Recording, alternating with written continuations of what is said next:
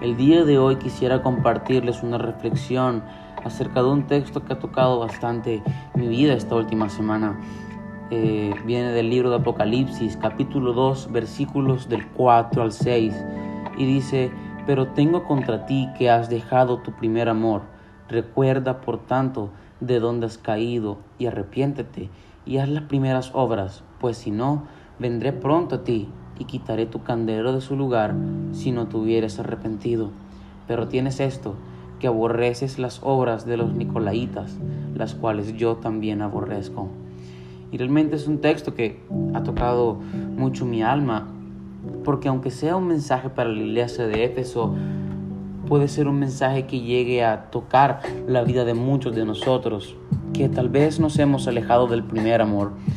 Eh, y he visto en los últimos años, en los últimos tiempos, que el primer amor se ha vuelto algo así como un tema tabú en la iglesia.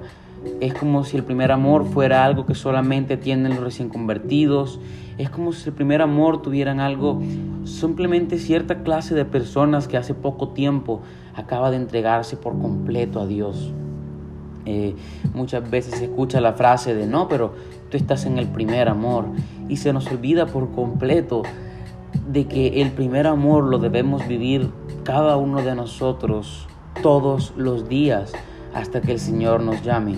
Debemos estar sumidos en el primer amor, llenos del primer amor, llenos de esa emoción y ese fuego por evangelizar las almas esa emoción y ese fuego del Espíritu Santo que nos toca cada vez que oramos, ese deseo bramante de sentir el toque de Dios una y otra y otra vez, de orar sin parar con Dios, contarle nuestros problemas, cada uno de esos aspectos del primer amor que tal vez a través de los años en el cristianismo se pueden empezar a perder. Por eso Jesús siempre nos invita a que seamos como niños, esos niños que que simplemente nunca pierden ese primer amor y aman de manera incondicional.